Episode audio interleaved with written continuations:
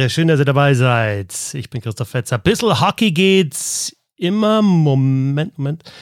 Telefon klingelt. Wollten wir eigentlich gerade aufzeichnen. Ein bisschen verspätet auch. Ich sag nicht, wer sich verspätet hat, aber einer hat sich verspätet. Telefon. Was für eine Vorwahl? Detroit. Ah, ich weiß, wer es ist, glaube ich. Fetzer?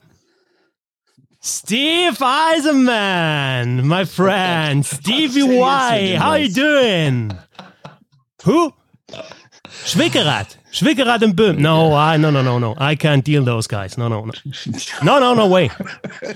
yeah, but, but, but Schwickerath, yeah, you know, Schwickerath, he's a constant deliverer. And, and Böhm, I know he isn't here for us every night, but when he's here, he's on top of his game every night. I can't deal you those guys, Stevie. No, Stevie, I can't. For cider. Schwickerath and Böhm for cider. No, I can't do that. Listen to me. I tell you how valuable the, these guys are. If you'd say, hypothetically, uh, McDavid, Drysidle, um, let's say Hetman, Va- uh, Vasilevsky for Schwickerath and Böhm, I would say, put the Ackmeyer Pappy on top and I'll think about it. no, Stevie. No, I won't do it. No, I need those guys. Okay. Take care. Say hello to Mo. Okay. Yeah, bye, Stevie. Ciao, ciao. Bye. Keine Trades bei uns? Nein, der Whistle Hockey Roundtable, der bleibt natürlich das komplett. Der Roundtable mit Bernd Schwickerath, Constant Deliverer. Guten Tag. Servus. Guten Tag, guten Tag. Ich bin schwer beeindruckt. Und äh, Sebastian Böhm, always at the top of his game when, when he's here. Grüß dich. Chapeau, Chapeau. Ich hätte aber trotzdem gesagt, a bag of pucks for Böhm, of course. Immediately. Bag of pucks for Böhm. Okay, ähm, Trade Deadline. Ähm, wir haben nicht so viel Zeit, aber wir hauen das jetzt einfach schnell runter. Ne? Wir wollten natürlich schon ein bisschen über die Trade Deadline sprechen, äh, die ja jetzt immer noch nicht ganz vorbei ist, oder? Es gibt immer noch so ein paar Pending Trades und noch nicht ganz klar, haut es jetzt hin oder so. Also vielleicht dann doch Böhm noch nach Detroit für äh, Cider und a Bag of Packs. Schauen wir mal. Ich glaube, Jarmo Kekolainen, äh, wartet immer noch. da, da kommt noch was. Ich glaube, da kommt noch was. Ja, aber es gibt ein paar Trades, äh, die eben durch sind, aber ich würde tatsächlich erstmal so beginnen mit dir. Es ist ja immer so, also das, wenn man Eishockey anderen erklärt, auch die NHL, dann finde ich, ist es immer so, ja, Faszination, Trade Deadline. Und irgendwie fiebern wir alle so ein bisschen drauf hin und sagen, ja, da passieren dann die großen Trades und alle an dem Tag. Und ich finde jetzt auch, wir haben die letzten Jahre auch schon drüber gesprochen. Ich meine, letztes Jahr war es ja so, dass eigentlich alle Trades schon vorher irgendwie dann äh, bekannt gegeben wurden, genauso wie irgendwie alle äh, Picks der Seattle Kraken dann bekannt geworden äh, sind vorher schon. Also ich weiß nicht, was, was, was ist der Grund dafür, dass es irgendwie diese Deadline und dann auch diese Show, die es am Ende gibt, einfach ihren, ich finde so ein bisschen den Reiz verloren hat. Ich weiß nicht, wenn ihr es anders seht, könnt ihr es gerne sagen, aber ich finde dieses so, das ist die Deadline und wir haben hier die Fernsehsendung und sagen euch genau, was passiert und alle schauen immer aufs Handy und oh, da kommt ein Trade rein, ja, und oder doch nicht. Und dann während der Sendung noch schnell, oh, ich muss schnell telefonieren, äh, was halt ganz geil ist, aber irgendwie hat das so, ja, ist es nicht mehr so, oder? Also ich finde, du musst das schon von, von Seattle trennen, weil bei Seattle wäre ja. die Situation eine andere gewesen. Da hättest du quasi innerhalb von einer Stunde oder von 20 Minuten, wie auch immer, einen kompletten Kader vorgestellt bekommen. Wenn das dann tröpfchenweise in den Tagen vorher schon alles rauskommt, ist es natürlich ein bisschen langweilig, aber eine Trade-Deadline zieht sich ja eh über Tage hin. Und ob das dann jetzt im Fernsehen verkündet wird, vom Verein selbst oder von irgendeinem Insider auf Twitter, ist mir eigentlich völlig egal. Hauptsache, das kommt halt auch konstant alle halbe Stunde irgendein neuer Trade rein. Ich habe ohnehin nur noch eine Quelle jetzt und die heißt äh, Kevin Weeks. Also äh, ja, das fand ich sehr, sehr, sehr unterhaltsam, wie er irgendwie im, im Barbershop auf dem Stuhl saß und äh, irgendwo in einem Aufzug und in irgendeinem Lager oder sonst irgendwie. Und äh, man muss ihm aber irgendwie nochmal beibringen, wie er sein Handy halten soll. Also irgendwie, weil er, man, man, sieht ihn, man sieht ihn immer bloß so von der Nase aufwärts und dann haut er die Dinger dann immer raus. Das fand ich, fand ich sehr unterhaltsam. Und dann ist es natürlich immer eine Frage der Perspektive. Also erstens, äh, gab es schon langweilige Trade Deadlines, ja, also auch in den Jahren davor. Also ich finde, das zieht wieder ein bisschen mehr an, da passiert wieder ein bisschen mehr, dafür, dass ja eigentlich überhaupt nichts geht und das Cap so schlimm ist und alle eigentlich äh, keine Chance haben, irgendeinen Deal zu machen, passiert dann doch immer relativ viel. Ähm, und äh, bei mir ist es halt einfach so, dies, den Tipp äh, habe ich ja schon mehrmals gegeben und den kann ich auch den Leuten nur geben, wenn ihr eine eigene Fantasy-Liga habt, dann ist Trade Deadline ist halt wirklich wie Weihnachten und Ostern zusammen, weil du ja auf alles immer sofort dann auch in deiner eigenen Liga reagieren musst und dann halt äh, dann doch mal nachschaust, was äh, Josh Manson so verdient und ob du dir dann noch leisten kannst und ob das sinnvoll ist, ähm, Defensivverteidiger vier Millionen zu geben. Also das ist dann, also für mich ist Trade Deadline ähm, das absolut Größte. Insofern habe ich da aber auch ähm, sehr, sehr seltsamen Blick dann drauf. Also ganz anders als ihr jetzt wahrscheinlich. Ja, ja, anders, aber ich finde es auch großartig, vor allen Dingen halt die TSN-Sendung, wobei ich sagen muss, ich konnte die gestern nicht so richtig gucken, weil ich halt Dienst hatte, äh, auch spät und das war dann ein bisschen blöd, aber sonst, ähm, also entweder ist lustig, weil was passiert, oder ist lustig, weil sie sich darüber lustig machen, dass nichts passiert. Ne? Und ich finde die Sendung echt immer gut und mit diesen ganzen Paneln und dann die Torwart-Experten und dann kommen die Leute vor Ort in den Städten, dann halt die Klassiker der Anruf, bei dem der nicht wusste, dass er getradet wurde und sowas. Also ich finde die Sendung immer Gestern auch passiert? Äh, ich habe es nicht gesehen, ich glaube aber nicht, aber ich habe es so. schon mal gesehen, dass es passiert ist. Aber war, war eine Geschichte, die ich dann über Twitter dann aufgeschnappt habe, dass Doug, ist Doug Wade nicht mal oder nicht für eine Mannschaft gespielt und da ist dann zu der Mannschaft getradet worden, gegen die er gerade gespielt hat. Irgendwie während des Spiels hat er, hat er es erfahren. Ich habe es nur so überflogen. Das war irgendwie so eine Geschichte. Das heißt, also praktisch gegen ja, den Gegner. War damals Rosenheim gegen Frankfurt. ja, genau. Ja, das war Rosenheim gegen Frankfurt. ja, genau. Ähm, ja, also speziell ist es natürlich auch deswegen und das unterscheidet es natürlich von anderen Sportarten, dass du immer diese, diesen Spieler mit dem Vertrag einfach komplett verbandelt hast. Ja, also da eigentlich ja auch keine Möglichkeiten gibt, äh, da rauszukommen. Klar, es gibt jetzt so ein bisschen Retained Salary und solche Späße, aber normalerweise weißt du, okay, du willst den Spieler. Das heißt, du brauchst auch den Vertrag dann dazu, auch für die Laufzeit noch.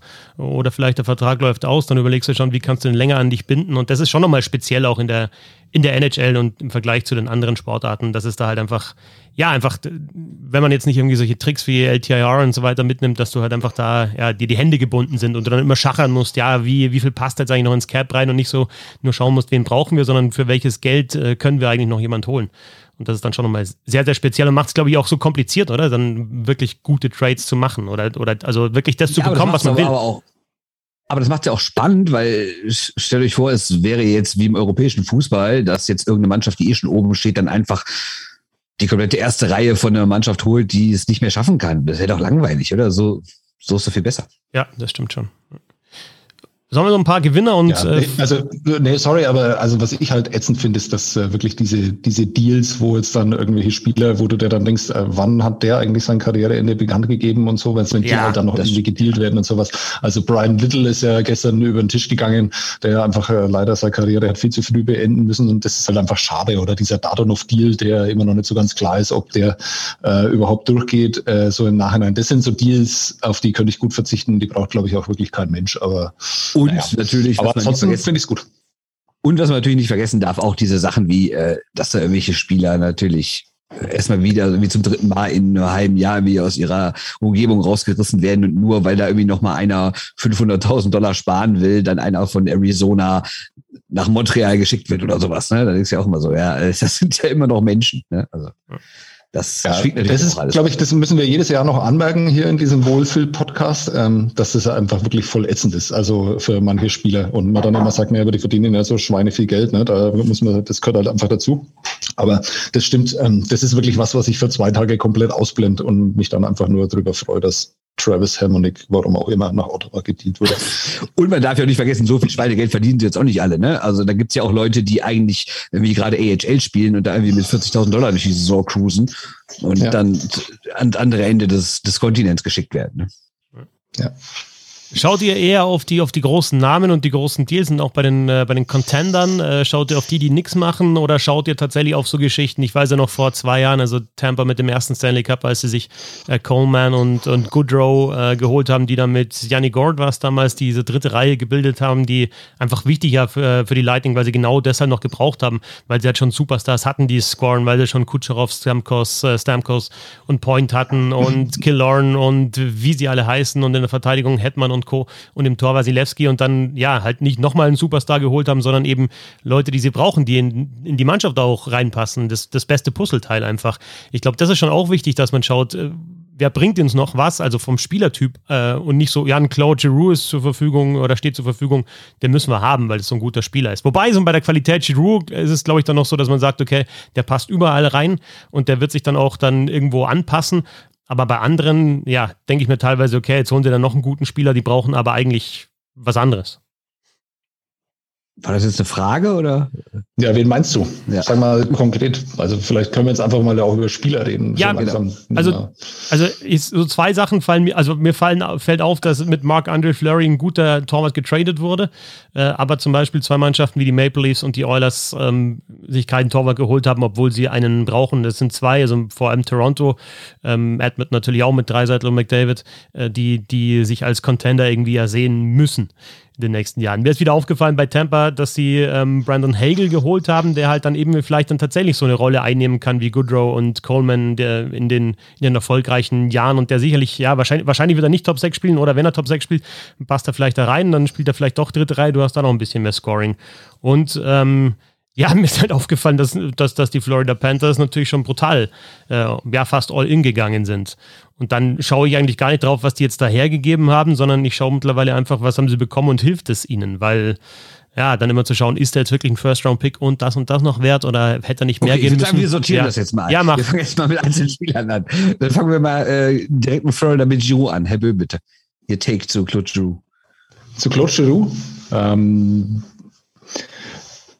das wäre überhaupt nicht mein Take gewesen. Ich wollte jetzt da anfangen, irgendwie, also es, geht jetzt zu sehr durcheinander, aber wenn er schon mit den Verlierern dann gleich anfängt, bleiben wir doch, sorry, aber bleiben okay, bleiben wir bei den Verlierern. Verlierern.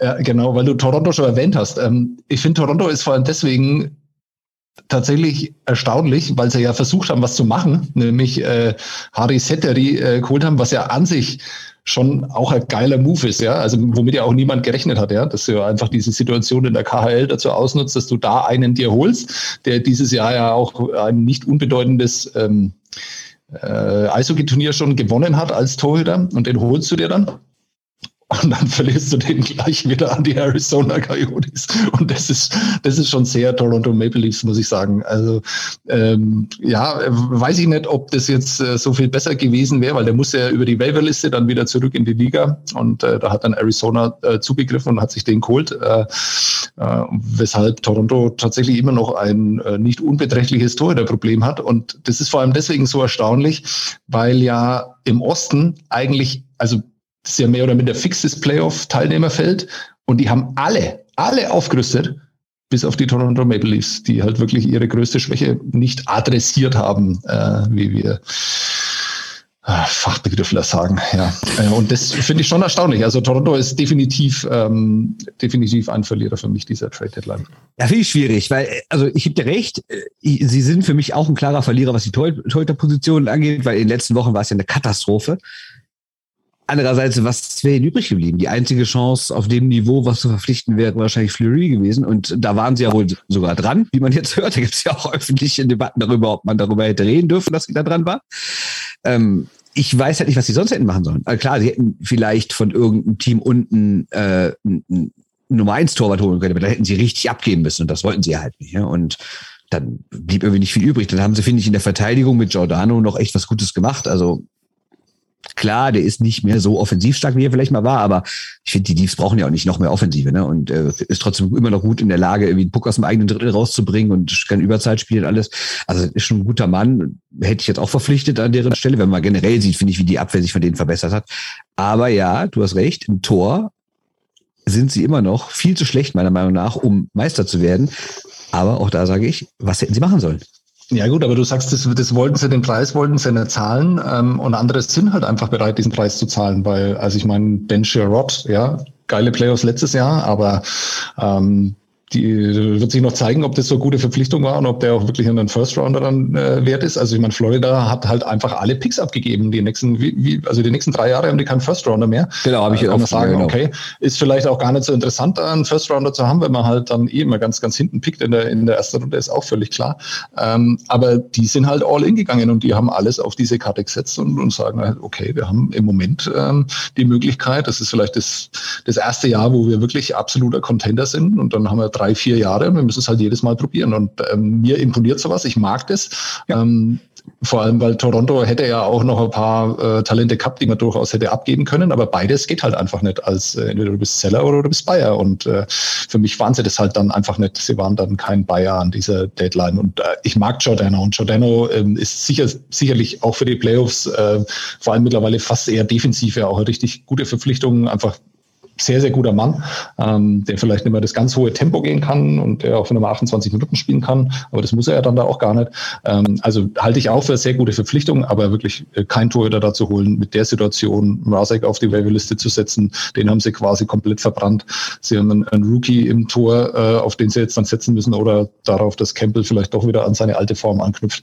Das ist schon sehr, also ein Spiel mit dem Feuer und äh, da finde ich das Spiel mit dem Feuer, das äh, Florida und die Rangers und die Boston Bruins im, im Osten veranstalten, finde ich dann sehr viel sympathischer. Ja, aber also das ist ja auch dann wieder eine Strategiefrage und ich bin da eigentlich bei dir, Sebastian, dass, dass man entweder, man, man macht richtig was. Es ist jetzt auch wieder für uns total leicht, das zu sagen, ja, dann holt halt einen Torwart, äh, wenn es so viele Torhüter gäbe, dann hätte jede Mannschaft eine, einen guten, hätte da keine Probleme. Aber ähm, ja, klar, also dann zu sagen, ja, das waren es dann zu viel oder das äh, wollten wir nicht riskieren oder sonst was, dann ja, dann bist du halt vielleicht ein bisschen zu, zu passiv und wenn die Mannschaft so grundsätzlich wie bei den Maple Leafs jetzt plus Jordan natürlich in den letzten Jahren genauso ausgesehen hat und es hat trotzdem was gefehlt, dann ist halt die Frage, was ist jetzt der Unterschied zu den vergangenen Jahren, dass es klappt, genauso bei den Oilers. Was ist da der Unterschied zu den vergangenen Jahren? Also, sie reden immer, das ist unser Fenster und es ist bei den Oilers sicherlich auch noch ein paar Jahre offen und bei den Maple Leafs, aber was ist da ja, was hat sich da geändert zur vergangenen Saison, dass es dieses Mal besser klappen soll? Wenn die anderen sogar, die um den Stanley Cup spielen oder die es früher rausgehauen hat, wie zum Beispiel die Panthers, wenn die was machen, also wenn die noch besser werden und dann hast du da noch Tampa zum Beispiel da und Boston habt ihr angesprochen und Pittsburgh und dann reden wir bis jetzt nur über den Osten. Ähm, was natürlich schon geil ist, ist jetzt so Atlantic Division, aktuell Florida, Tampa und dann Toronto. Also für die Playoffs jetzt gerade Florida noch mal besser. Hatten wir dann schon die Duelle Panthers gegen Lightning. Also da habe ich dann schon Bock drauf, wenn die Mannschaften noch einmal besser werden. Aber ja, es gibt sicherlich auf jeden Fall Mannschaften, die sich so positiv abgehoben haben und äh, andere nicht. Was ist mit den Avalanche, wenn wir mal in den Westen rübergehen? Ähm, haben halt jetzt eh, waren ja an Giroud auch interessiert, haben jetzt eher was im Sturm für die Tiefe gemacht mit Nico Sturm. Ähm, Josh Manson noch geholt. Äh, clever, weniger clever, größerer Contender jetzt dadurch geworden oder fehlt da auch noch was? Bernd, ja, absolut größer geworden. Ja. Ich meine, Manson ist erstmal für die Abwehr sehr, sehr wichtig. Und wenn Sie vergessen dürfen, wenn Colorado 1 nicht konnte in den letzten Wochen, war es Unterteilspiel. Und da haben sie Manson für geholt. Sie haben äh, Sturm aus Unterteil gespielt. Cogliano ist nicht so schlecht. Le Lechkonen, also ich glaube, im Verhältnis dazu, was da schon da war und was man irgendwie adressieren musste, welche Probleme haben sie alles richtig gemacht. Also ich finde, Colorado ist definitiv nicht schlechter geworden. Ja, vor allem haben die bis auf Coliano äh, ja, und Manson vielleicht dann auch mit Abstrichen, aber Sturm und äh, Lechkonen sind ja auch noch Spieler für die Zukunft noch dazu. Ja. Ähm, und das ist dann natürlich schon super clever, wenn du dann halt einfach ähm, deine, wenn man davon überhaupt von Schwächen reden kann, aber die haben halt die dritte Reihe aufgewertet, haben die vierte Reihe nochmal aufgewertet, sind tiefer in der Abwehr, ähm, wo sie ja gar nicht so stark sind. Girard spielt jetzt nicht so, dass die überragende Saison, fällt halt nicht so auf, ne, weil ähm, alle andere halt, alle anderen halt gut funktionieren. Und ja, also es sieht sehr clever aus, was, äh, was Joe Sakic da äh, veranstaltet hat. Ja, generell siehst du ja, ne? also die machen gute Sachen, Florida macht gute Sachen, Tampa macht gute Sachen. Also ich finde so Hegel, Paul und Nash jetzt auch nicht ganz so schlecht. Und äh, ja, also, sorry, äh, ich bin ja total froh. Es gibt ja wirklich in Deutschland so äh, zwei, drei Leute, die eher in diesem Podcast sitzen müssten als ich. Also das muss man ja mal ganz klar sagen. Es gibt ja viele Leute, die sich mit der NHL sehr, sehr gut und sehr, sehr tief aufkennen. Den Namen muss ich gar nicht aufzählen. Aber dass ich wirklich nach dem Fiasko vom letzten Jahr immer noch hier sitzen darf, weil du jetzt gerade den Namen nämlich auch erwähnt hast, als wir drüber geredet haben, was könnte denn der, dieser Under the Radar äh, gewesen sein, der so Mannschaft richtig besser macht. Und äh, über wen habe ich da geredet? über Riley Nash, der dann für den Rest der Saison kein einziges Spiel mehr für die äh, Toronto Maple Leafs gemacht hat und in den Playoffs zwei. Ja, äh, gepunktet natürlich überhaupt nicht. Das war auch keine große Überraschung, aber er war auch sonst überhaupt kein Faktor. Ähm, schön, dass du ihn jetzt erwähnt hast. Ich, äh, ja, ich habe ihn ja nicht erwähnt als der Mann, der 80 Tore schießt im, im, im, ja, im Finale. Der ist ja auch nicht nötig in Tampa. Aber den noch mal so dazu zu holen, warum nicht? Ja, also ich finde ja, äh, wie, wie die das einfach dann nochmal machen können. Wir erinnern uns, äh, Coleman war in New Jersey wirklich ein Spieler, der, also so ein Late Bloomer, ähm, der dann plötzlich Tore macht, der alles kann, der, den man überall einsetzen kann. Und genauso ein Spieler holen sie jetzt mit Brandon Hagel dann einfach nochmal, zahlen auch wirklich viel für den. Aber du siehst dann halt auch einfach, das sind Spieler wie damals auch Coleman, die wollten sie halt unbedingt haben. Äh, und davon sind sie überzeugt, dass die auch in ihre Mannschaft da reinpassen. Und das finde ich schon stark. Auch bei Nick Paul gibt es ja dann auch so, da spielt ja auch wirklich keine gute Saison in Ottawa. Vielleicht könnt ihr euch erinnern, war WM-Teilnehmer letztes Jahr. Ähm, da war er, da hat er mir schon sehr gut gefallen, aber Weltmeisterschaft ist halt auch leider immer was komplett anderes als NHL. Das sieht man ja oft genug. Äh, aber ähm, das halte ich schon wieder für sehr, sehr starke Verpflichtungen, die sie dann so äh, ab der dritten Reihe und da zählt es ja für die dann auch ähm, nochmal richtig gut werden. Ja, du also siehst immer mehr. Auch wieder sehr clever. Und du siehst immer mehr, was der Salary Cap in den letzten Jahrzehnten aus dieser Liga gemacht hat. Ne? Nämlich die Top 6 sind oft zementiert bei vielen Vereinen. Die spielen ja über Jahre dieselben. Und dritte, vierte Reihe wird immer wieder ausgetauscht. Sei es mit Prospect, sei es mit irgendwelchen Deadline-Deals, dass du dann nochmal so einen Erfahrenen dazu holst. Und die sind dann wahrscheinlich nach drei Monaten auch schon wieder weg im Sommer und dann deine Top-Leute bleiben und immer wieder wird hinten, ausge, hinten ausgewechselt. Und Tampa macht das jetzt seit Jahren so, dass sie es irgendwie schaffen, sich immer wieder eine neue dritte oder vierte gute Reihe zusammenzustellen. Ja, ne? das war ja damals bei genau, den Pittsburgh Penguins. Ja, bei den, bei den Pittsburgh ja. Penguins, sorry für den Schlenker dann in, in vergangene Jahre, bei den Penguins war es ja ähnlich. Also da war auch klar, was die Top Six sind so ungefähr oder was die Superstars sind. Und dann kam aber immer noch äh, ein bisschen was dazu und was ich mal Nick Bonino oder so und dann hat das auch funktioniert. Und du bist halt dann, also bei diesen Superstars und bei den Top Six und äh, Top Four Verteidigern oder was weiß ich, bist du ja eigentlich, also die willst du meistens auch nicht abgeben, weil das halt deine besten Spieler sind. Und wenn, bist du brutal eingeschränkt, weil es halt einfach ein großer Vertrag ist und die Frage ist, ob dieser Trade überhaupt ähm, stattfinden kann. Und du hast dann wahrscheinlich auch irgendwie wie wir, ähm, äh, was hast du vorher gesagt, Sebastian? Du hast halt einfach Probleme, den, den, den Trigger zu pullen, ne, dazu dann auch, wenn so ein großer Trade kommt. Ne? Und, ich möchte nicht zu einer Gruppe hinzugezählt werden, die den Trigger pullen. Ja, genau. nee, so aber hat nämlich normalerweise auch ein Mindset. genau. Na, aber und dann ist es ja logisch, wo kannst du noch gestalten? Nämlich außenrum. Und wer das am besten macht, der, der hat so, der, der war dann erfolgreich um die Trade Deadline. Ja, rum, aber oder? um nochmal kurz auf Toronto zurückzukommen. Ja. Ihr sagt ja, die hätten was machen sollen, auch was Größeres. Und das ist ja eben nicht nur, Sebastian gerade sagte, dass man da irgendwie sagen will, gut, die hätten vielleicht einen besseren Prospekt abgeben müssen, weil dann wären sie ja trotzdem äh, an der Gehaltsobergrenze gewesen. Da hätten sie ja eigentlich, um richtig guten Starting Goalie von irgendeiner Mannschaft zu holen, hätten sie auch was extrem Gutes abgeben müssen. Wie hättet ihr es denn jetzt mal zum Beispiel gefunden, wenn die einfach William Nylander abgeben? Und dafür sich einen Top-Torwart holen. Dann wären die ersten sechs Millionen frei oder fast sieben. Und du kriegst halt für so einen guten Mann auch einen extrem guten Gegenwert als Torwart. Also wäre das für euch eine Möglichkeit gewesen zu sagen, wir geben einen unserer besten Stürmer ab, weil wir noch sehr viele andere gute Stürmer haben, um halt unsere schwächste Position extrem aufzuwerten. Sowas würde ich, fände ich als Armchair GM, fände ich sowas sensationell, wenn du sagst, du, du haust da wirklich einen, der, der wirklich richtig was kann den gibst du ab und dann holst du dir den Torwart nur, wenn das halt natürlich, das macht halt auch kein GM, weil wenn das schief geht, dann kriegst du so um die, dann bist du deinen Job los. Ja, also wenn du jetzt irgendwie Flurry holst für Nylander oder so, jetzt mal total äh, hypothetisch und das haut nicht hin und, und Flurry spielt halt dann schlechte Playoffs, was ja in seiner Karriere auch schon mal passiert ist, dass er mal schlechtere Phasen hatte, dann kriegst du es halt um die Ohren gehauen und das ist halt das Problem. Da ist halt, da ist halt die Hemmschwelle so hoch, wenn es um einen großen Vertrag geht. Aber Du kannst ja doch nicht sagen, ja, jetzt gebe ich euch dann mal ähm, ja, Liljegren und dann lege ich noch äh, Simmons drauf und Spetzer und ja, jetzt will ich einen Top-Torwart. Das haut halt einfach nicht hin. Also du musst dann halt auch in die, in die Fetten gehen. Und äh, also ich bin, die, die wären zu Winnipeg gegangen, hätten gesagt Hellebuck her gegen Mühlander. Hätte Winnipeg das gemacht, weiß man nicht. Aber äh, nein, so ein Hellebuck, das ist eine, also so ein Goalie gibst du, glaube ich, gar nicht her einfach. Aber irgendwie so zum Beispiel Florida schmackhaft machen, hey, gibt uns Bobrowski, habt ihr noch Spencer Knight und warte noch ein, zwei Jahre und der entwickelt sich irgendwie so in die Richtung. Na, weiß ich nicht. Es ist halt es ist alles sehr, sehr hypothetisch. Aber trotzdem ist es doch so, wie, wie, wie, wie, lang, wann ist Toronto zum Beispiel, wann sind die Maple Leafs so verzweifelt oder auch die Oilers, dass sie sowas eben auch mal machen?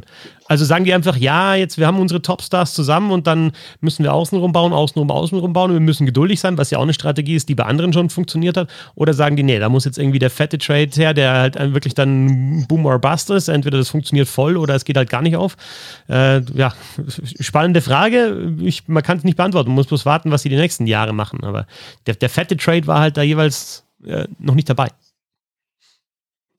Stimmt, diesen Trade gab es gar nicht, ne? Also ja. wo, ich meine, es gab nur halt für, für Futures und Prospects und sowas, aber wo, wo auf beiden Seiten wüsste ich jetzt keinen, hätte ich jetzt keinen parat, der so wirklich war. Wir haben ganz oft über Flurry schon erwähnt. Wo spielt er nächstes oder wo spielt er jetzt? Oder Schalke. wo hat er schon gespielt? Schalke, ja, genau. Richtig wo er schon gespielt ja, hat. Minnesota, Minnesota. Wie, wie findet ja, jetzt, das? Ja, komisch irgendwie, oder? Weil einerseits, ja, es ist natürlich schon ein anderes Niveau als Chicago, die ich Katastrophensaison spielt, also erwartbar auch Katastrophensaison. Und irgendwie ist Minnesota natürlich auch ein Kandidat, gerade wenn sie einen guten Torwart haben. Das hat man diese Saison ja auch gesehen, dass die, wenn sie einen guten Torwart hatten, auch wirklich immer einen Lauf hatten. Aber das ist ja auch keine Mannschaft, die ich jetzt ins ganz obere Regal packen würde ich finde es irgendwie komisch. Andererseits, ich habe gestern, das hatte ich ja noch auf TSN gesehen, das Interview mit Flurry. Und er hat natürlich auch gesagt, dass auch eine private Entscheidung ist. Minnesota ist jetzt nicht so weit weg von Chicago, dann ist er noch ein bisschen näher an der Familie dran, die jetzt eh schon zweimal umziehen musste in den letzten Jahren. Ähm, und das hängt natürlich auch damit zusammen. Wahrscheinlich war es dann für ihn auch so die beste Option, um das Familiäre mit dem Sportlichen zu verbinden. Trotzdem, ach, wäre da nicht was anderes möglich gewesen für ihn? Also hätte man das nicht irgendwie mit Toronto hinkriegen können? Ich weiß es nicht. Ja, ich finde es halt aus Sicht von Minnesota interessant, weil da gilt ja als der oder galt der als Zukunftstorwart äh, dieser Kekkonen, ähm, aber offenbar nur immer von außen beobachtet, weil mhm. ähm, der spielt äh, erstaunlich wenig und man hat ihm auch offenbar wenig zugetraut und äh, naja, und jetzt äh, wie, wie viel man wirklich von ihm hielt, hat man jetzt dann auch gesehen. Er spielt jetzt halt jetzt in, in San Jose äh, künftig und ich glaube schon, dass es ähm, also aus Sicht von, äh, von Bill Guerin war es schon eine sehr gute Entscheidung, da Fleury davon zu überzeugen, dass er dahin geht, weil du jetzt da, glaube ich, alle Optionen halt hast für die, für die Playoffs. Wenn, wenn Talbot gut drauf ist und wenn der heiß ist, dann ähm, hat man gesehen, dass er sie tragen kann. Äh, und wenn das halt nicht so ist, hast du einen, einen, einen Torhüter, der über, über ja fast schon Jahrzehnte jetzt äh, bewiesen hat, dass er in den Spielen, wo er da sein muss, äh, oftmals, nicht immer, aber oftmals da aber ist. Aber überhaupt halt nicht einfach, immer, ne? Also. Ja, ja, aber es gibt auch genug Spiele, wo er halt für 60 Minuten halt einfach der beste Torhüter der Welt war. Und das ist natürlich für die Playoffs, wenn du da ein Backup hast. Nein, du weißt, was ich meine. Also der, der halt ein Spiel einfach stehen ja, kann. Ja, schon und, klar. Aber ich finde ihn ja, ja maßlos überschätzt, aber das so. Hey, es ist ja, Flurry ist halt auch noch so Everybody's Darling. Ähm, Eben. Und, einer und denkt dann, Garin hat mit ihm zusammen in Pittsburgh gespielt. Die kennen sich, der weiß auch, was er menschlich von dem mhm. kriegt. Das wird da auch eine Rolle gespielt ja, haben. Ne? Genau, richtig. Also sicherlich keine äh, schlechte Verpflichtung für Minnesota. Ich frage mich halt immer nur, ähm, wie all in kannst du gehen, wenn du in der ersten Runde äh, gegen Colorado spielen musst. Äh, da, da, fehlt jetzt natürlich eine Mannschaft, ne? weil da war immer noch äh, Vegas noch mit hinten dran. Da muss man jetzt mal sehen, ob die überhaupt in die Playoffs kommen. Ähm, aber das war ja dann immer noch so, wo man dann sagt, okay, wie viel investiere ich dann da wirklich, ähm, wenn es dann äh, in acht Tagen vorbei ist, wie ja auch äh, ein clevererer Eishockey-Mensch äh, angemerkt hat vor ja. zwei Wochen oder so. Und, und Flurry und Maple Leafs nochmal ganz kurz, also der ist natürlich schon der, der Mega-Rental schlechthin, ne? mit, mit äh, 37 Jahren und eben das noch ist ein Jahr Vertrag. Der, der Vertrag ist jetzt nicht teuer, aber ist ja auch, ja, vielleicht ist der auch einfach komplett fertig jetzt nach der Saison und äh, hört auf oder also das ist, ist dann wirklich nochmal für einen Run halt. Und wenn du richtig viel abgeben musst dafür, ja, kann ich dann auch wieder verstehen, andersrum, dass man vielleicht darüber nachdenkt. Ähm, Carolina und Calgary haben wir jetzt noch gar nicht angesprochen. Ähm, Calgary hat ja natürlich äh, vor, vor längerer Zeit schon, also Mitte Februar, Tyler Toffoli geholt. Das war dann der große Deal. Und jetzt nochmal so, ja, Kalle Youngkrock, äh, auch schon jetzt nicht direkt zur De De Deadline und dann noch äh, Ryan Carpenter jetzt geholt. Die sind ja gut unterwegs und die Hurricanes, Domi und Inamoto, und das war es eigentlich. Also die haben fast gar nichts gemacht. Es gibt dann schon auch welche, die sagen, okay, wir haben jetzt anscheinend den, den Kader mit in den vertrauen wir. Also ich glaube jetzt, die Maple Leafs sagen, sagen jetzt nicht, wir haben jetzt da überhaupt kein, keine Löcher in dem Kader, sondern es ging halt einfach nicht. Und dann gibt es ja auch noch die andere Perspektive, dass er sagt, das ist genau der Kader, der funktioniert jetzt auch. Die Spieler verstehen sich, wir haben für alle Rolle, äh, Rollen was. Äh, wir, wir machen jetzt halt weiter. Also ich glaube, diese Strategie gibt schon auch nicht nur, war, ist halt jetzt nichts zustande gekommen, passt schon, geht so auch. Also bewusste Strategie, bewusst nichts machen. Oder ja. wenig. Wo du gerade Toffoli ansprichst, ähm, ganz interessant, wen, ich finde Montreal, wenn wir nochmal über die Sieger reden, dieser äh, Deadline, ich finde Montreal nicht, nicht ganz so schlecht, ne? Ich meine, den Toffoli abgegeben und Chirot jeweils für First Rounder, dann haben sie auch zwei Second Rounder bekommen. Ähm, dann Justin Barron, der immerhin 2020 in der ersten Runde gezogen wurde. Und man darf nicht vergessen, die haben jetzt in den nächsten beiden Drafts sieben Picks in den ersten beiden Runden. Also ich glaube, ich meine, klar, ein Team runterwirtschaften ist doch immer einfacher als ein Team wieder aufbauen. Ja. Aber trotzdem ähm, finde ich, es hat Montreal jetzt nicht so einen ganz schlechten Job gemacht. Und zum Glück haben sie anscheinend wirklich verstanden, dass dieser, dass dieser Einzug ins Stanley Cup Finale vergangene Saison jetzt nicht unbedingt was Nachhaltiges war, sondern so aussah als, ja, ja, wir waren dann 18. und haben so eine Ingolstadt 2014 Geschichte gemacht. Montreal Canadiens. Ja, halt das Ingolstadt von 2014 wie, wie, wie sehr diese Drafts halt äh, 22 und 23, wie sehr die halt gehypt sind ne? und ja. wie da manche dann halt aufrüsten und schauen, dass sie da möglichst viele Picks haben, um möglichst viele von diesen Edelprospects dann zu bekommen, wobei ja dann vielleicht auch dieser fürchterliche Krieg, der übrigens äh, immer noch äh, ist, ähm, wie der dann auch den, die Drafts verändern wird, weil ja da auch viele russische Talente vielleicht nicht mehr ganz so hoch gehandelt werden, aber das ist vielleicht noch ein bisschen früh, um darüber zu reden. Ähm, darf ich noch über einen Verlierer reden? Gerne. Tim Stützle. Tim Stützle. Oh, das ist ein Hot Take. Er hat mit dieser Deadline natürlich äh, überhaupt nichts zu tun gehabt, aber spätestens jetzt, also ich meine, der sollte das natürlich eher wissen als, als wir, ähm, die wir zu Hause auf dem Sofa sitzen. Ähm, aber was da so in Ottawa läuft und äh, wie man sich die Zukunft so vorstellt und wenn man sich die Zukunft vorstellt, dass ähm, äh, für Travis Hammonick ähm, auch noch ein was war das, ein Third Rounder, dass man den da dahin legt, ähm, für einen Spieler, wo dann äh, was wirklich absolut ungewöhnlich ist für diese sehr verschwiegene Eishockey-Szene, wo sich dann mehrere melden und sagen, okay, was für ein Idiot. Und jeder kann nur froh sein, wenn der nicht mehr in der Mannschaft ist. Und äh, den holen die sich, geben dafür auch noch was ab. Und wenn das dann der Plan für die Zukunft ist, dann tut mir leid, der, der Timmy.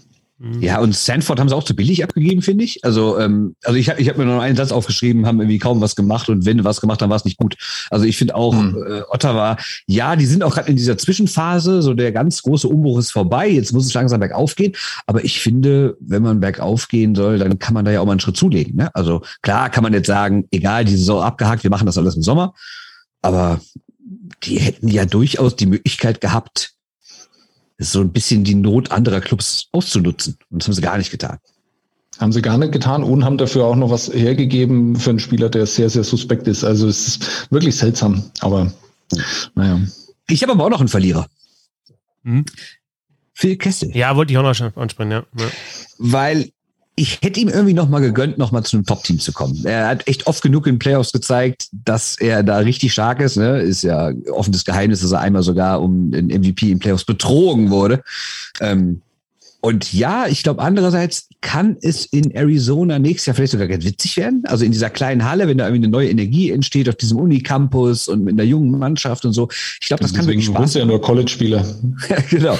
Ich glaube, das kann aber wirklich was Spaß machen. Da, da kann was entstehen, was, glaube ich, auch dann um Rückblick in so einer Karriere vielleicht auch schöne Jahre waren, abgesehen jetzt vom sportlichen Erfolg. Aber wir sind uns ja einig, dass es nicht dauerhaft witzig wird, in Arizona zu spielen nächstes Jahr. Und ähm, in dem Alter jetzt hätte ich mir gedacht, ach komm, gib dem doch nochmal irgendwie so ein Team, wo er dann nochmal eine Chance auf die Meisterschaft hat. Und ich verstehe auch nicht ganz, warum Arizona ihn nicht abgegeben hat. Ne? Also ich glaube, Chikrin bleibt ja auch, ne, wenn ich richtig verstanden ja. habe. Und äh, ja gut, ja. Gut, da kann man vielleicht noch eher sagen, dass dass man um den mit was aufbauen will. Aber bei Kessel hätte ich gedacht, ey, gib den noch ab, kriegst noch irgendwie einen ersten oder zweiten Pick oder noch zwei zwei gute Prospects oder sowas. Ja, also, und, grad, und das mit Blick auf die Zukunft habe ich irgendwie, ich fand so beide Seiten irgendwie komisch, sowohl für Kessel als auch für Arizona. Ja, und da in der Richtung auch, wenn wenn man von der Perspektive eben drauf schaut, was hat man gewonnen, indem man Spieler abgegeben hat, was du bei Montreal schon gemacht hast, würde ich jetzt auch die Anaheim Ducks nochmal nennen. Ähm, mhm. für, für Raquel, Manson und Deloria jeweils äh, Draftpicks bekommen und halt natürlich, das dauert noch ein bisschen, aber die wissen auch, es dauert noch ein bisschen und dann holen sie sich die Draftpicks. Die haben immer noch Gibson im Tor, die haben immer noch äh, Jamie Drysdale in der Verteidigung, Seagrass und Terry im Sturm, also wirklich ganz, ganz junge Spieler. Du sagst, okay, dann ist halt schon in Richtung in fünf Jahren gedacht. Und auf der anderen Seite, Raquel zu den Penguins, das kann auch ähm, wieder funktionieren. Da habe ich bei The Athletic gelesen, ähm, The Penguins Course Last Dance. Das kann ja tatsächlich so sein und dann den Raquel noch mit, äh, mit dazu, um vielleicht dann doch nochmal da ja, irgendwas zu entwickeln mit Crosby oder mit Malkin, dass das hinhaut. Und äh, da hat man ja auch. War das der Text von 2017, 2019 oder der aktuelle über die Penguins? nee, der meint ja von den Capitals, hättest du verlesen. okay. Ja, also es gibt also ist, ist, das schön, dass Markus Johansson zurückkommt? Ist das schön? Fürs Herz? Ja, das, das ist, ist, mir egal. Nee, mir nicht. Ich finde es schön. jo Johann Larsson haben die auch cool, ne? Ja. Der ist, glaube ich, extrem unterbewertet. Das ist mein äh, Riley Nash äh, Trade. Ja, wo, wo, wo, ist, wo ist der, wo ist der Ansang? Du musst es ja wirklich live miterleben. Der, der, Ans, der, Ansang, der Ansang Hero Trade. Wer, ja, welcher du hast ist gerade schon genannt. Okay. Ricard Raquel ist meiner, weil okay, der ja. ist für mich, war immer so ein solider 15 bis 35 Tore Mann. Und wir würden uns, ich glaube, niemand wird sich hier wundern, wenn der irgendwie neben Crosby spielt und nächstes Jahr 60 Punkte macht oder so. Ne? Also, ich fand den immer gut und über den reden man jetzt irgendwie nicht so, weil halt größere Namen da waren. Aber ich glaube gerade, das ist dieser klassische Penguins Move, irgendwie so einen talentierten Mann, der so vielleicht ein bisschen am absteigenden Ast ist, so zu holen und der dann irgendwie durch Crosby oder Mikey nochmal so Energie bekommt. Ja, und du weißt ja nicht, ob der auf dem absteigenden Ast ist, weil einfach sein, sein, sein Fütterer auf dem absteigenden Ast war bei den Anaheim Ducks, ja, und du jetzt nochmal vielleicht nochmal einen besseren Center bekommst für ihn. Also vergleicht jetzt irgendwie Crosby zu Getzlaff oder Malkin zu Getzlaff und dann sagst du, äh, ja, das ist halt auch der Grund, das bedingt sich ja gegenseitig und ja, das kann schon, ich weiß nicht, ob es ein Stil wird, aber die, dieser Trade, das ist jetzt nicht der, der allergrößte Name, aber de, den Trade finde ich schon auch interessant. Naja, massiv überbewertet. Aber ja. ja. Ja, schauen wir mal. Ich habe mal mit dem geredet bei der WM und ich fand ihn sehr nett und das Seitdem, ist nicht ja. Und, und nochmal ganz zum Anfang zurück. Giroud, glaube ich, auch ist einer der also da ist natürlich schon viel offensives Potenzial da bei den Panthers, aber ich glaube, das ist einfach auch einer, der ja, der sich da einfügen kann und seine Rolle finden kann für sein großes Ziel, äh, Ziel Stanley Cup und dann einfach die Rolle auch spielt. Dazu ist er auch äh, ja zu spielintelligent, das nicht zu machen. Und, und was mir so ein bisschen jetzt in den letzten Tagen, also wenn die Diskussion war, wo, wohin geht Giroud, dann wieder eingefallen ist, es gab jahrelang die Diskussion, ist der beste Eishockeyspieler der Welt äh, Crosby oder Giroud? Also, bin ich aber nie mitgegangen, die Diskussion. Ja, gut, aber der, da war Giroud zu Crosby und der Wedgkin ist Giroud auch noch mit dazugekommen in der Zeit. Und das war, eine, das war eine, eine, längere Zeit. Also, das war einfach jahrelang ein richtig, richtig guter Eishockeyspieler. Das ist nicht mehr der Jüngste. Aber ich glaube, das, das ist schon einer, der, der da seine Rolle finden kann. Ist auch wieder die ja, Vermutung, vielleicht haut es auch gar nicht hin. Aber als Center. Nee, nee ja, gebe ich, dir, geb ich dir recht, weil das ja vor allem auch einer ist, der auf, auf verschiedenen Positionen dann spielen kann, der genau, sehr ja. gut zu Barkov passen kann. Ähm, also halte ich schon auch für sehr gut, äh, dass sie da so viel investiert haben. Mein Stil ist Andrew Cobb ähm, weil das halt auch so einer ist, der rauf und runter im, im Line-Up spielen kann, den du als Center in der dritten Reihe einsetzen kannst, der aber auch rechts außen spielen kann in der Reihe weiter vorne, eventuell dann auch mit Panarin oder den, den großen Namen, die die Rangers dann haben. Und äh, sehr, sehr clevere Verpflichtungen, die Rangers ohnehin für mich ähm, ein, ähm, ja, Geheimfavorit ist albern, wenn du halt den besten Torhüter im Moment im Tor hinten drin hast, aber ähm, ist eine Mannschaft, die, glaube ich, auch so immer, für die es immer noch zu früh ist vielleicht, ähm, die aber so langsam schon so aufgestellt ist, so breit aufgestellt ist, dass sie richtig was reißen können ja, in den Playoffs. Dafür, dass, Kopp dazu beigetragen jetzt noch. Ja, dafür, dass es eine Mannschaft ist, ähm, die oft nur ein Tor schießen muss, um ge zu gewinnen, ist das ein sehr hotter Take von dir, dass das äh, gut ist. Ja. Was halten wir denn von Max Domi? Den habe ich ja auch noch irgendwie stehen, weil äh, komischer Spieler irgendwie, aber auch einer, der was mitbringt, was gerade in Playoffs gefragt ist. Also zugegebenermaßen, der hat in Playoffs noch nie was gerissen, aber das sagt auch vielleicht eher an seinen Teams. ähm, also ich glaube, so für die hinteren Reihen kannst du ihn nochmal mitnehmen, oder? Ja, schon sehr, sehr absteigender Ast die letzten Jahre auch, oder? Also vor drei, vier Jahren hätte ich ja, gesagt, ja, das ja. ist so einer, der kann die Scoring-Rolle, ich habe gerade mal geschaut, 18, 19, 27, 28 ne? Tore geschossen. Ja, der, also da hat er mal, kann die Scoring-Rolle einnehmen, aber vielleicht auch so, ja, so dritte Reihe und dann vielleicht in den Playoffs, wenn die ersten beiden Reihen rausgenommen werden. Aber momentan, ja, fehlt mir da so ein bisschen der Glaube daran, tatsächlich. Nach der bisherigen also für Max Domi habe ich immer einen Sweet Spot, wenn ihr wisst, was ich meine. Ähm, wissen wir. Okay. Und Nick Leddy habe ich auch noch stehen. Finde ich auch interessant. Nick Leddy. Ja, St. Louis. Ja, also der macht die auch nicht schlechter, sagen wir mal so. Nee, aber St. Louis hat sehr wenig gemacht, ne? Ja, also genau. Dafür, dass die so gut dastehen eigentlich. Ja. Also dafür, dass es eine Chance gibt für St. Louis auf jeden Fall. Momentan erster im Wildcard-Ranking. Ja, was halten wir denn von Vegas? Das ist ja wie ganz kurios, oder? Ich meine, klar, die hat natürlich vorher schon Eichel geholt, aber es läuft irgendwie nicht und da haben sie jetzt auch nichts für gemacht und dann die ganze Dandonov-Nummer scheint ja irgendwie auch nicht zu klappen oder vielleicht klappt es jetzt noch, weiß ich nicht, aber äh, ja, keine Ahnung, Vegas ist irgendwie ganz komisch. Wenn man überlegt, wie, wie wir vor ein paar Wochen oder Monaten über die gesprochen haben, dass die ja der ganz klare Favorit waren in dieser Gruppe, weil die Gruppe auch schlecht ist. Und jetzt sind sie in dieser schlechten Gruppe aktuell nicht auf dem Playoff-Platz und tausend Leute verletzt und ja, ganz, ganz, ganz, ganz komisch, die, die, die Entwicklung, die dieser Club in den letzten Monaten genommen hat. Irgendwie. Ja, haben wir uns schon mal ja so leicht darüber ausgetauscht. Ich finde es überhaupt nicht erstaunlich. Ist halt einfach wirklich, äh, Verletzungen erklären da eigentlich alles. Ähm, und in, zu dem mhm. Zeitpunkt, oh, als sie die ersten, als sie die erste Verletzungswelle hatten, hatten sie halt einen sehr, sehr starken Torhüter. Der ist jetzt auch verletzt und äh, kann sie dann nicht mehr retten. Ähm, mal sehen, ob Logan Thompson jetzt da die, die Lösung dann sein kann. Also ähm, ich also den Trend sehe ich, also diese Dynamik, glaube ich, die kann man nur noch ganz schwer aufhalten. Ich sehe Vegas im Moment tatsächlich nicht in den Playoffs. Also nee, ich auch nicht. Ich glaube nicht, dass die da, dass die da nochmal zurückkommen, weil ja die Spieler einfach auch nochmal zurückkommen. Und wenn du dir jetzt, also die, die treten manchmal mit einem Kader an, wo du dann sagst, ja, ja, okay, also gegen Bremerhaven, da wird es schon schwer an einem Dienstagabend. Da, vor allem, ich habe da vor kurzem gelesen, dass das so in der NHL-Geschichte so mit oder vielleicht sogar ganz vorne ist, was ähm, ja so also Spiele, Spiele und Spieler verloren, umgerechnet auf Salary Cap und auf den Verdienst und so weiter. Äh, da ist dann Vegas jetzt in dieser Saison ganz weit vorne, weil es dann einfach auch Top-Spieler sind, die, genau, die lang noch, ausfallen. Noch ein, ein kurzer Erklärungsversuch dazu.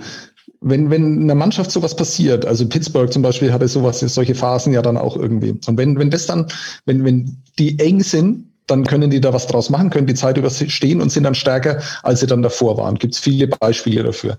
Ich glaube, dass es in Vegas extrem schwierig ist, wenn du nämlich einfach ähm, ein Management hast, die halt einfach sagen, uns ist es scheißegal, wir tauschen Spieler aus, wie mhm. wir es brauchen, wir wollen einfach besser werden, wir wollen den Stanley Cup holen. Und ich glaube, wenn du dann darüber die Identität so langsam ein bisschen verlierst, dann wirst du solche äh, Dynamiken einfach auch nicht aufhalten können, wie jetzt ja. gerade im Moment. Guter Hinweis von dir. Überlegt euch mal, dass die 2018 erst, also 17 17 gegründet wurden, 18 im Finale waren und vergleicht mal den Kader von damals mit dem jetzigen Kader. Da ist so viel ausgetauscht worden, das ist vier Jahre her. Das ist ja. schon krass. Das war unser Blick auf die Trade Line in der NHL. Und jetzt, äh, jetzt ruft das der Eisenmann nochmal an. Ja, war klar, dass es nicht Ruhe gibt. Ruft er nochmal an. Ja, soll mir hingehen oder soll ich warten? Soll ich später mit ihm sprechen? Ich gehe nochmal hin. Stevie? Live, live gehen wir hin. Stevie, ja, ich, ja, I'm just talking to, to Schwickerath and Böhm. Ja. You, you got him. You got him. Eckmeier Peppy for Schwickerath and Böhm. No, I, I told you I just talked to the guys. They're, they're too good. No. Ja, bye, Steve. Bye. Bernd Schwickerath und Sebastian Böhm im Roundtable. Ja, Vielen Dank. Und Christoph Fetzer mit äh, nicht nur einem Kollegen neben sich laufen, würde ich sagen. genau. Und wenn es, wenn es nächste Woche Kloppmann hier sitzt, dann wisst ihr, was er gemacht hat. ja. ja. Vielen Dank euch. Und, ja, danke dir. Äh, danke auch. Sorry, dass es so spät war. Ja, war, viel, Spaß jetzt, übrigens. viel Spaß im Gartenstuhl jetzt. Ne? Ja, danke. Ja. Aufbauen auch noch jetzt, oder was? Na klar. Ach, bist du ja. jetzt eigentlich äh, zu Landlust gewechselt? ich muss das Auto jetzt erstmal von irgendeiner so biologisch toxischen äh, Hochbeet äh, Erde befreien. Das wird jetzt erstmal meine Aufgabe für die nächsten sieben, acht Stunden. Klappstühle stemmen jetzt erstmal statt CrossFit Open. Bernd Schwickerath, Sebastian Böhm, ich bin Christoph Hetzer. Danke fürs Zuhören. Bis zum nächsten Mal. Servus. Tschö. Ciao.